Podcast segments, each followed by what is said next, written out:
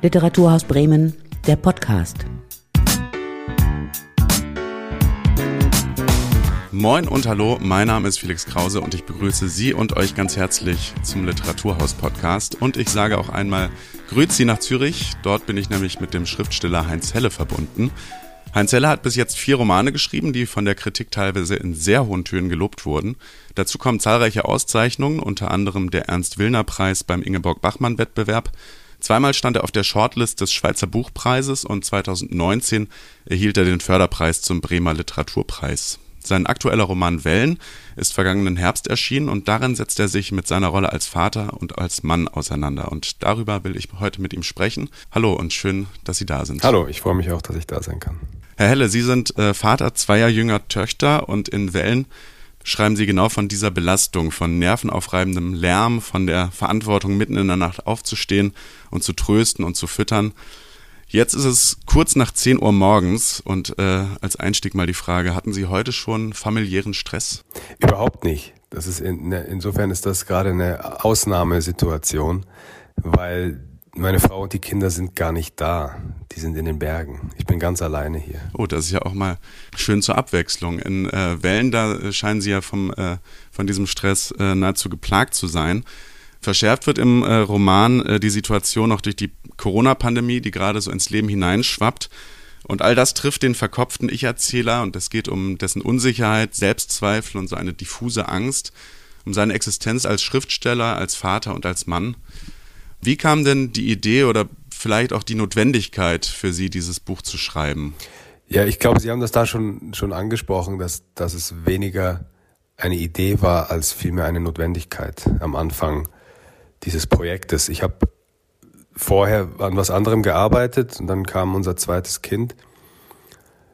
Und das hat alles verändert. Und ich, mal abgesehen von den zeitlichen und ähm, emotionalen Einschränkungen, die es dann gab, war, war auch plötzlich, war plötzlich das Interesse an dem, an dem anderen Stoff, an dem ich vorher gearbeitet habe, gar nicht mehr so da. Und, und ich habe gemerkt, dass, dass, ich, dass ich mich jetzt auf was anderes konzentrieren muss, wenn ich, wenn ich überhaupt schreiben will. Dass, ähm, dass ich nicht so tun kann, als, als wäre alles wie vorher. Und ich, ich betrachte das Schreiben einfach als eine Arbeit, die ich jetzt wieder aufnehme, wenn, wann immer ich Zeit finde, neben dem ähm, kleinen Kind. Die Voraussetzung für mich beim Schreiben ist, dass es, dass es wahr ist, was ich da mache. Und hätte ich jetzt nicht Wellen geschrieben, sondern irgendwas anderes, dann wäre das nicht wahr gewesen. Das heißt, dem äh, der inneren Stimme mussten Sie folgen. Naja, die, das war eigentlich keine innere Stimme, sondern, sondern eine äußere. Also das, was, was wir da gemacht haben oder die, was, was alle Eltern ja tun, ähm, wenn, wenn Kinder viel wollen und klein sind, dann das, das nimmt so überhand. Und wenn jetzt dein Beruf zufällig sich mit, mit dem beschäftigt, was, was gerade da ist, dann kann man das gar nicht äh, ignorieren. Ihr Ich-Erzähler gibt ganz tiefe Einblicke in die eigene emotionale Welt und äh, das wurde auch von der Kritik schon als solches äh, oft erkannt. Es gibt zahlreiche autobiografische Parallelen eben zu ihnen. Jetzt ist das Genre ja aber doch eher autofiktional zu nennen, vermutlich. Mhm. Ähm, was bietet denn die Autofiktion für Sie als Schriftsteller für besondere Möglichkeiten?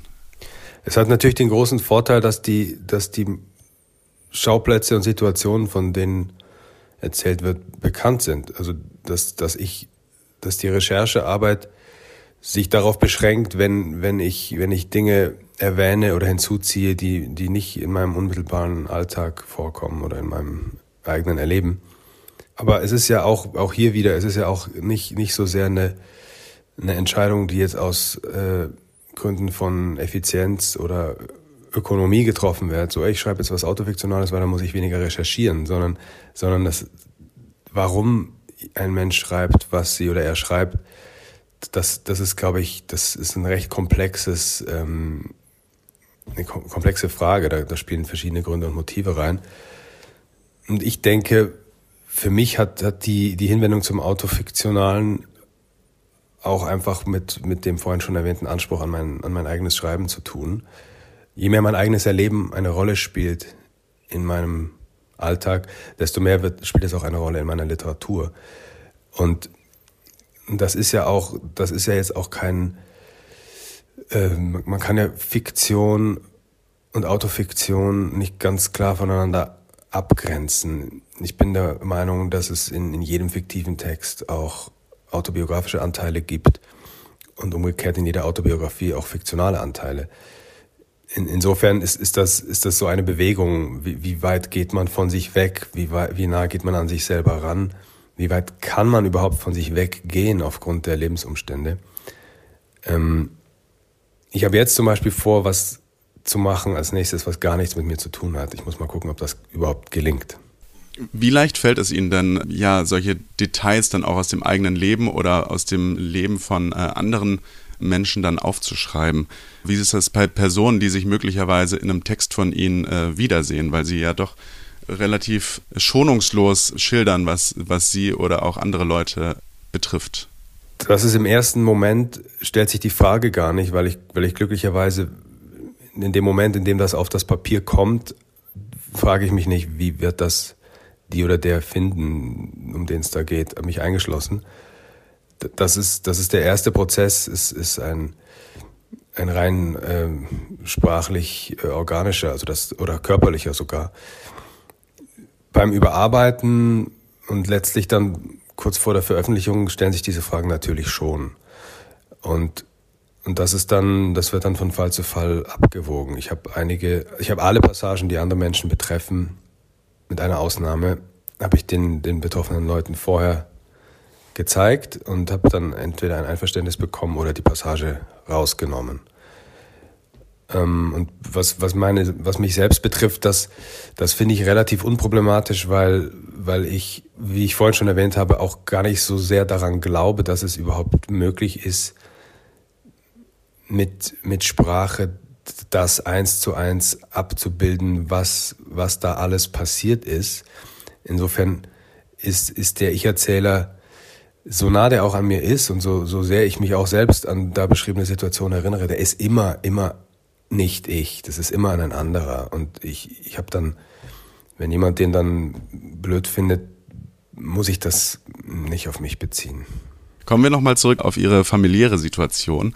Sie beschreiben schon so eine Art Befremden, ähm, das zweite Kind im Arm zu halten in Wellen. Da gibt es relativ zu Beginn eine Szene, in der Sie äh, das Kind als defekte Maschine bezeichnen, die mit ein paar richtigen Handgriffen wieder unter Kontrolle zu bekommen wäre.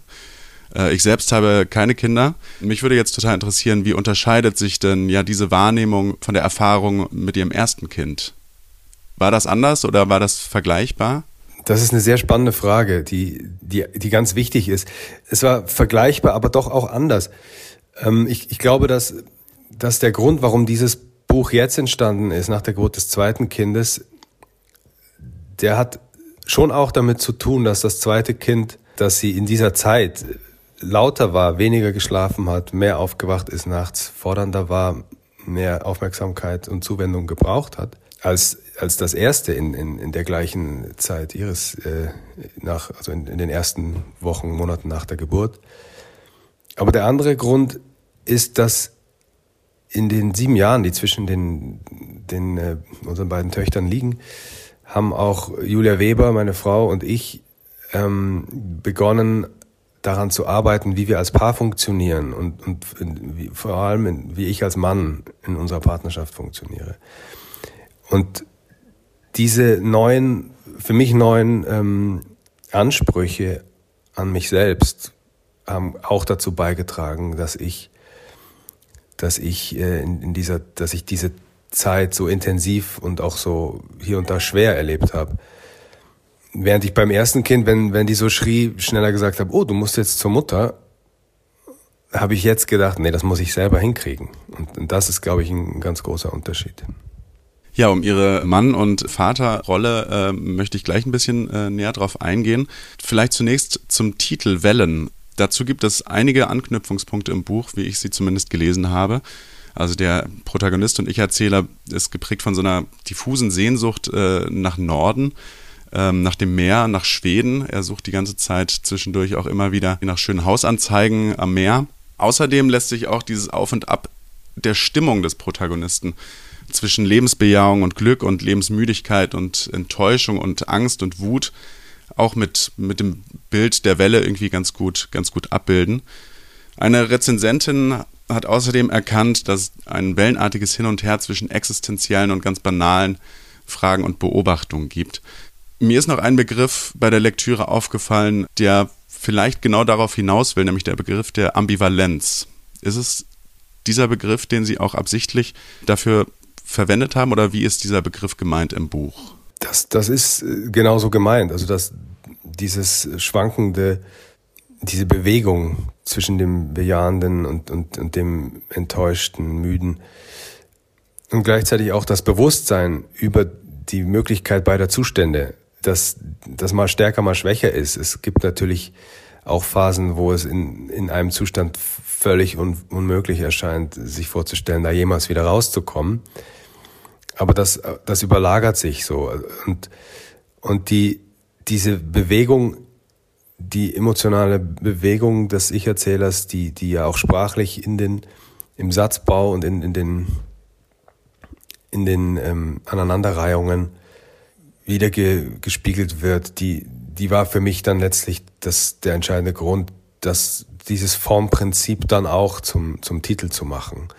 Ähm, ich hatte zu Beginn dieses Projektes nur Notate. Es gab dann irgendwann, um, um wieder ins Schreiben reinzukommen, gab es eine, eine selbst auferlegte Regel. Ich musste jeden Tag mindestens einen Satz schreiben und ich durfte ihn aber nicht, nicht wieder lesen, sondern ich musste dann weiterblättern im Notizbuch und den nächsten Satz schreiben am nächsten Tag. Und das habe ich ein Jahr lang gemacht und erst nach einem Jahr habe ich das alles wieder gelesen.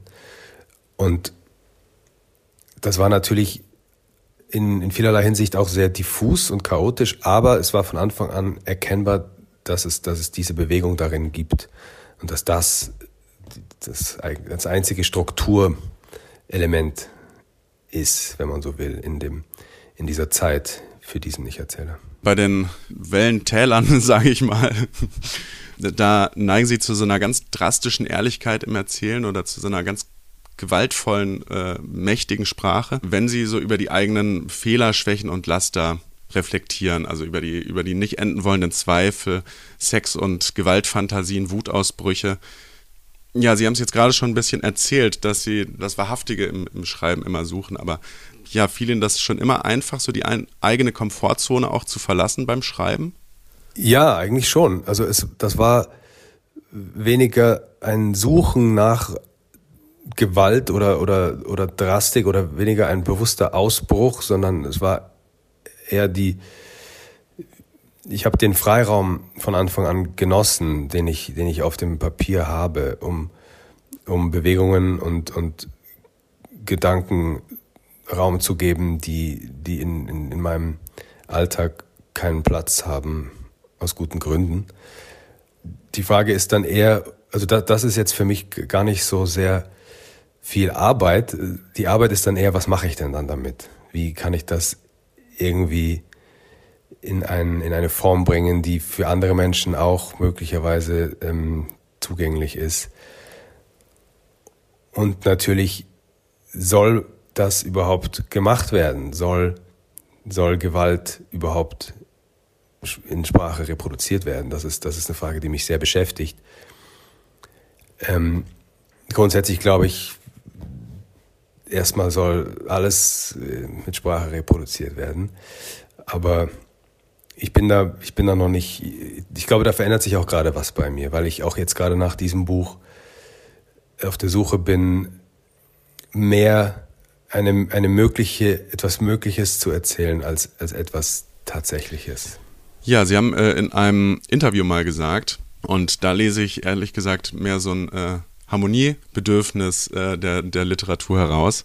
Ich würde mir ein Buch wünschen, in dem alle immer gut drauf sind, satt, gesund und in Sicherheit und das trotzdem nicht langweilig ist. Aber weil so ein Buch in unserer Welt kaum möglich ist, bezieht sich dieser Wunsch, Wunsch wahrscheinlich eigentlich auf die Realität. Steht das nicht so ein bisschen im Widerspruch zu dem, was Sie gerade gesagt haben? Nein, ich finde, ich finde nicht. Ich, das, ist, äh, das ist genau mein Projekt. Ich, ich möchte jetzt dieses Buch schreiben. Und die Frage ist, kann ich so ein Buch schreiben in dieser Welt? Ähm, oder kann ich nur kann ich nur so ein Buch schreiben wie Wellen, weil die Welt ist, wie sie ist. Ähm, wobei in Wellen gibt es ja schon auch ähm, Momente von Harmonie und, und Hoffnung. Ich werde das versuchen. Also ich, ich möchte schon jetzt auch, wie ich gerade gesagt habe, mich eher zum, zum Möglichen hinwenden als, als zum Gegebenen. Vielleicht ist es auch so, dass, dass ja, wenn, wenn alle Menschen, wenn, wenn nur noch solche Bücher geschrieben werden würden, würde ja vielleicht die Welt auch so ein bisschen nachkommen in diese Richtung. Das ist, das ist ja, im Grunde wäre das ja die, die Fortführung der, der Bewegung, die wir gerade schon, schon anfangen, dass, dass, wir, dass wir probieren, auf unsere Sprache im Alltag zu achten, wenn wir, wenn wir über Gruppen von Menschen reden, die, die bisher, über die bisher gar nicht oder, oder nicht äh, angemessen gesprochen wurde. Und wenn, wenn wir das glauben, dass die Sprache dazu führt, dass wir über, dann über unser Denken und unser Verhandeln auch die Welt verändern, dann müsste doch eigentlich auch so ein, so ein entspannter Roman möglich sein. Ähm, und wenn den dann genug Leute lesen, dann wird alles gut. Aber dafür muss er natürlich spannend sein. Das, das ist die Frage. Wie kriegt man eine ganz äh, gemütliche Spannung hin? Das ähm, muss ich mal ausprobieren. Ja, Sie haben Philosophie studiert ursprünglich und gerade so diese diese sprachphilosophischen Fragestellungen kommen äh, in ihren, in ihren Büchern, aber jetzt auch in unserem Gespräch dringen wieder so ein bisschen durch. Was für eine Funktion würden Sie denn Literatur generell zuschreiben, gesellschaftlich, aber auch irgendwie individuell? Also Funktion ist, ist mir jetzt spontan ein bisschen zu zielgerichtet. Ich, ich glaube, Literatur ist halt da und sie hat verschiedene Wirkungen, möglicherweise mal mehr, mal weniger. Aber ich finde ganz wichtig, dass sie zunächst mal nicht mit einer bestimmten Absicht entsteht, sondern außer, außer mit der Absicht, etwas, etwas Schönes zu, zu schaffen. Aber darüber hinaus finde ich es, ich es ein bisschen schwierig, wenn, wenn, wenn bestimmte ähm, Funktionen dieses Schönen für die Gesellschaft dann, dann festgelegt werden sollen. Äh, ich, ich glaube halt, dass das, dass das Schöne auch gute Folgen haben kann. Also natürlich ist jeder Mensch, die oder der liest, ähm, erstmal keine Bedrohung für irgendwen anders. Das ist ja ganz trivial. Und dass, dass wir mit, über die Beschäftigung mit anderen Leben, anderen Gedanken auch empathischer werden, das ist, das ist auch klar. Ähm, ich, ich, ich, würde, ich würde jetzt, glaube ich, das auf dieser, auf dieser grundsätzlichen Ebene erstmal erstmal belassen wollen. Literatur ist, ist einfach die, hilft Menschen, anderen Menschen nahe zu sein, ohne, ohne ihnen weh zu tun. Und das ist erstmal was Gutes. Ja, sprechen wir über Männlichkeit äh, bei Wellen. Der Protagonist, der pendelt in seinem Selbstbild ganz wellenartig äh, immer hin und her zwischen ja, seinem Bild als liebender Vater und als männlicher Aggressor. An einigen Stellen geht es äh, da auch ein bisschen tiefer und es geht um männliche Gewalt, um Gewalt und Deutschsein, um Krieg. Und er erkennt dabei auch seine eigene Fähigkeit zur Vernichtung, wie es heißt. Er stellt irgendwann fest, dass es die Männer sind, die Gewalt ausüben, hatte ich als Teil meiner Selbstkonstitution bisher komplett ignoriert.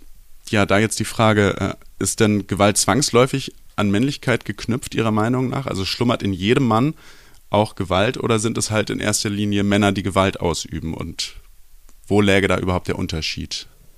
Ich glaube, dass, dass das, das kommt natürlich von den, von den gesellschaftlichen Zuschreibungen. Also insofern ist es nicht in jedem Mann angelegt. Wenn ein Mann losgelöst von diesen Zuschreibungen aufwächst, ist er bestimmt äh, entspannt, entspannter als die meisten ähm, deutschen Männer meiner Generation. Und ich glaube schon, dass, dass das, und es gibt natürlich auch Frauen, die Gewalt ausüben, das ist klar, aber, aber die, das Ideal des harten, selbstdisziplinierten, durchsetzungsstarken, entscheidungsfreudigen, konsequenten Mannes, ähm, das völlig uneinlösbar ist, das, das führt, das führt natürlich zu Konflikten und die entladen sich dann. Und ähm, wenn man noch nicht so richtig gelernt hat, über die eigenen Gefühle und Konflikte zu sprechen, dann, dann entladen die sich, ähm, glaube ich, in Gewalt. für mich war das eine ganz, ganz interessante Erkenntnis, weil ich, weil ich tatsächlich mich von eigentlich von klein auf viel mit der deutschen Geschichte beschäftigt habe und immer dachte, oh je, ähm, ich bin ja auch deutsch und aber ich, ich lese jetzt einfach so viel über die deutsche Geschichte, dass ich dann wird mir das nie passieren. Ich kann nie äh, so werden, wie, wie diese Deutschen in dieser Zeit waren. Und irgendwann habe ich gemerkt, dass das, dass das vielleicht gar nicht reicht, dass ich, dass ich mich mit damit beschäftige, was in einem bestimmten Land gemacht wurde, sondern ich, dass ich mich auch damit beschäftigen muss, was hatten denn die Leute, die das damals gemacht haben, überwiegend für ein Geschlecht und, und ähm, hat das vielleicht auch etwas Übernationales und natürlich hat es das. Der Protagonist äh, hat eigentlich den Anspruch so einer Woken-Männlichkeit und äh, ist da auch ganz stolz drauf zu erwähnen, wie oft er auf dem feministischen Kampftag war und mitmarschiert ist und so weiter. Ähm, wie oft enttäuschen Sie denn persönlich so Ihre eigenen Ansprüche in die Richtung? Oder wie oft er erkennen Sie, dass Sie den eigenen Ansprüchen nicht so ganz gerecht werden? Es ist weniger geworden. Aus, ich glaube aus zwei Gründen. Zum einen habe ich ähm, auch wirklich viel gelernt, behaupte ich jetzt mal, ähm, seit der Zeit, in der das Buch entstanden ist und, und noch mehr seit, der, seit äh, unser erstes Kind äh, zur Welt gekommen ist.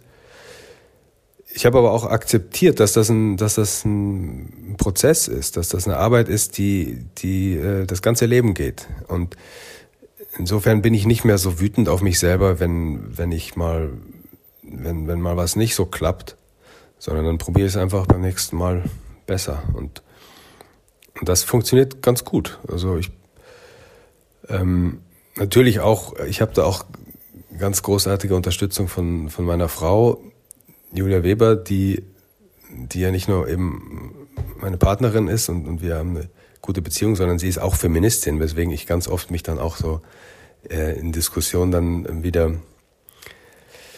berät sie mich dann und ähm, ja, aber weil, weil Sie jetzt konkret danach gefragt haben, nach der Enttäuschung, die eigenen Ansprüche nicht, nicht zu erfüllen, das ist viel besser geworden. Also ich, ich habe mich insofern ähm, entfernt von dem Ich-Erzähler in Wellen. Sie haben jetzt nochmal Ihre Frau äh, Julia Weber erwähnt. Auch die findet Eingang in, in den Roman Wellen. Sie ist äh, das Du, das angesprochen wird, die Partnerin und Mutter äh, der Kinder. Und ich hatte den Eindruck, dass äh, ihre Rolle oder ihre Figur ein bisschen kurz kam in dem Roman. Sie wurde, sie war nicht so im Zentrum des Interesses. Bedeutet denn Kinder zu kriegen und aufzuziehen auch gleichzeitig so die Beziehung zum Partner oder zur Partnerin ein Stück weit aufzugeben? Ich, aufgeben vielleicht. Ich würde eher sagen neu finden.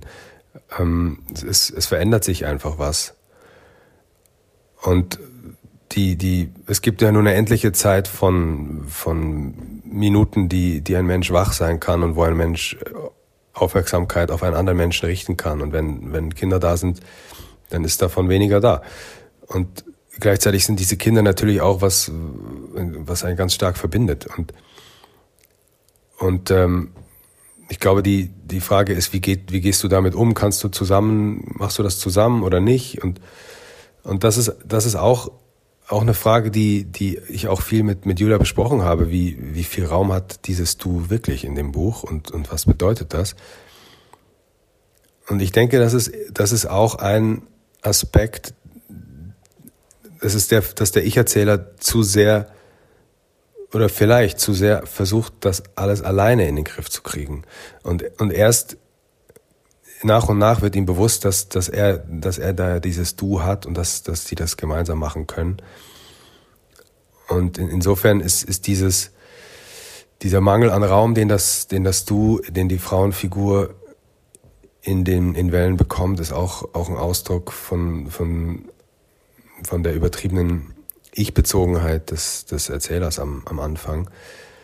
Das ist ja wiederum dann auch ein, könnte man sagen, fast schon klassisch männliches Problem, die den Anspruch, alles mit sich selbst auszumachen, bevor man dann wieder stark und souverän nach außen treten kann. Wie ist das mit Ihrem Beruf als Schriftsteller und der Vereinbarkeit von Familie und Beruf? An einigen Stellen kommen auch immer wieder so Gedanken hoch von wegen, jetzt wo ich Familie habe, ähm, kann ich nicht mehr mein Ding durchziehen. Also im Grunde genommen auch ein bisschen äh, das, was Sie jetzt gerade gesagt haben. Äh, ich darf eine Stelle noch zitieren. Da wird dem Protagonisten bewusst, dass es natürlich keine bessere Entschuldigung gibt für das Aufgeben der eigenen Träume, Sehnsüchte und Überzeugungen als die Verantwortung für ein Kind.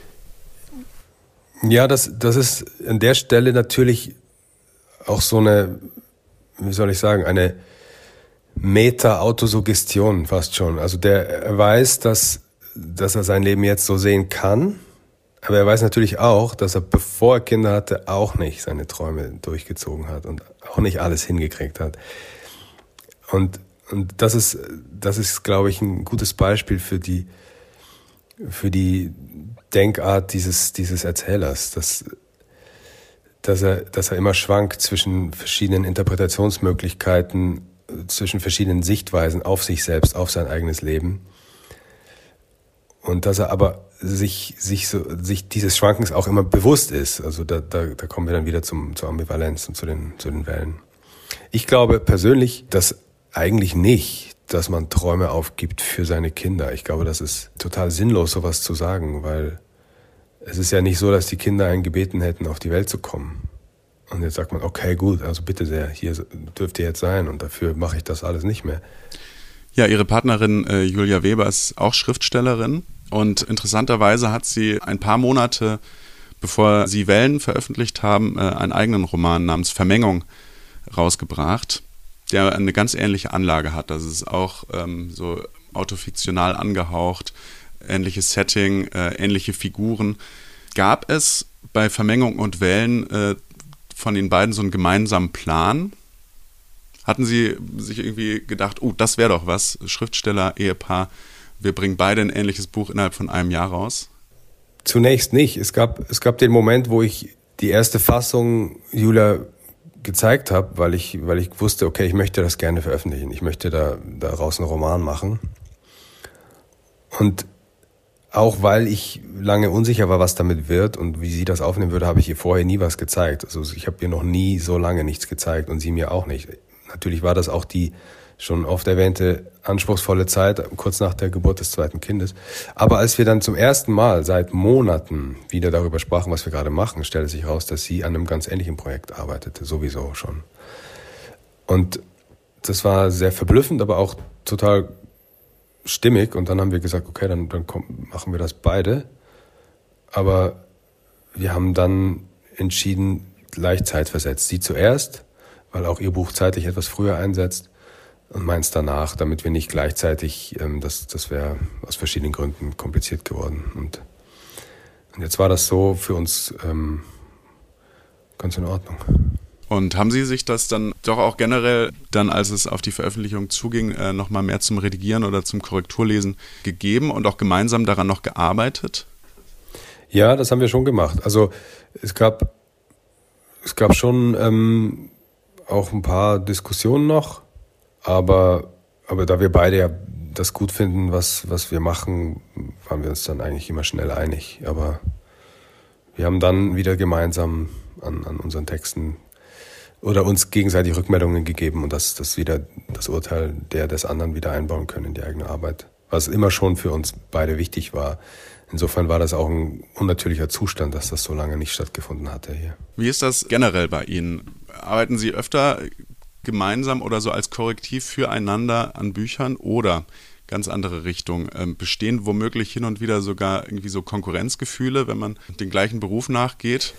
Ja, das probieren wir zu vermeiden. Also, und wir sagen uns auch immer, dass wir ganz verschiedene Stile haben und gar nicht die gleiche Leserschaft und so weiter. Ja, ich, ich glaube, bisher haben wir einfach großes Glück gehabt, dass, dass wir ganz ähnlich viel Aufmerksamkeit bekommen haben. Und wenn jetzt wenn jetzt plötzlich äh, bei einem gar nichts mehr gehen würde und beim anderen alles, das wäre das wäre dann schwierig. Aber im Moment ist das, ist das sehr harmonisch, sehr ausgewogen. Und wir arbeiten, wir schreiben schon eher alleine. Ich, ich, kann meine, ich kann nicht gut mit mehreren Menschen gleichzeitig an einem Text schreiben, aber ich bin sehr auf Julias Rückmeldungen angewiesen. Also wenn ich wieder etwas gemacht habe, dann gebe ich ihr das und diskutieren wir das und dann baue ich die Rückmeldung ein oder nicht. Und das haben wir schon immer so gemacht, seit wir uns beim Studium kennengelernt haben. Ja, Sie stammen aus Bayern, Sie leben jetzt äh, aktuell in Zürich, aber Sie haben dennoch äh, einige Überschneidungen zu Bremen. Bremen äh, wird auch einige Male in Wellen erwähnt, zum Beispiel äh, wie Sie vor dem ÖPNV-Plan stehen und das kommentieren mit der Fragmentierung der Gegenwart, weil Bremen Nord ja praktisch nicht äh, da ist, wo es sein sollte, sondern abgeschnitten ist und drüber ja, genau. montiert ist. Und sie waren auch, wie eingangs erwähnt, sie wurden ausgezeichnet 2019 mit dem Förderpreis zum Bremer Literaturpreis für den Roman Die Überwindung der Schwerkraft. Ähm, was verbinden Sie denn mit Bremen? Sind Sie gerne hier? Ich bin sehr gerne in Bremen. Ja, ich, ich bin gerne in, in Hafenstädten und Bremen ist, also nicht nur Bremer Hafen, auch Bremen selber ist für mich irgendwie eine Hafenstadt. Und ähm, meine Großmutter und mein Vater sind äh, aus Hamburg und ich war als Kind viel dort. Und irgendwann später habe ich dann gehört, dass, dass mein Vater als junger Mann im, im Hafen von Bremen gearbeitet hat. Das war bevor es Container gab, da haben die noch Bananenstauden auf dem Rücken rausgetragen und haben sich immer Horrorgeschichten erzählt von irgendwelchen Spinnen, die da, die da vielleicht drin sitzen. Und ähm, das, das hat mich als Kind sehr, sehr beschäftigt, äh, die, diese, diese Arbeit und die Vorstellung, dass, dass äh, mein Vater, den ich, als ich anfing, solche Gespräche mit ihm zu führen, war, war schon Professor für Soziologie. Und dann die Vorstellung, dass er früher Hafenarbeiter war, das hat mich total fasziniert. Und, und diese, das verbinde ich so ein bisschen mit, mit Bremen. Die, mein Vater in, im Bauch eines Frachtschiffes, der da irgendwas rausholt und ähm, vielleicht gehe ich deshalb so gerne da an der Weser entlang.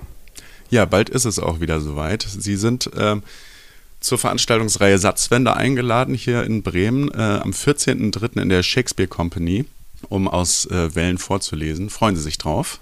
Ja, ich freue mich drauf. Schön. Haben Sie ja auch so, ja, so einen Bekanntenkreis oder so eine kleine Fanbase? Wissen Sie da äh, was? Äh, das, ich habe einen Bekanntenkreis, eine kleine Fan, Fanbase. Äh, nicht, dass ich wüsste, aber mal sehen. Also ich äh, mal gucken, wer alles kommt. Ja, vielleicht schon. Vielleicht schon. Vielleicht erwartet sie so ein jubelnder Mob.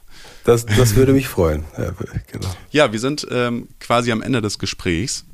Sie haben vorhin schon erwähnt, dass Sie an einem neuen Projekt arbeiten, äh, das eher an der Möglichkeit orientiert ist. Können Sie auch ja thematisch schon ein bisschen mehr sagen? Nein, das, das weiß ich noch gar nicht. Ich, ich suche in alle Richtungen. Dann wünsche ich dabei aber auf jeden Fall viel Erfolg. Ich werde auf jeden Fall auf dem Laufenden bleiben, um das dann auch äh, rechtzeitig äh, mir zu kaufen. Schön. Und ich bedanke mich sehr für das Gespräch und kann nochmal äh, den Roman Wellen von Heinz Helle äh, empfehlen, der im Surkamp Verlag erschienen ist. Ein wirklich toller, komplexer, sehr schön zu lesender Roman. Vielen Dank für diesen Roman und vielen Dank, dass Sie sich die Zeit genommen haben. Vielen Dank, Herr Krause. Danke Ihnen. Tschüss. Tschüss.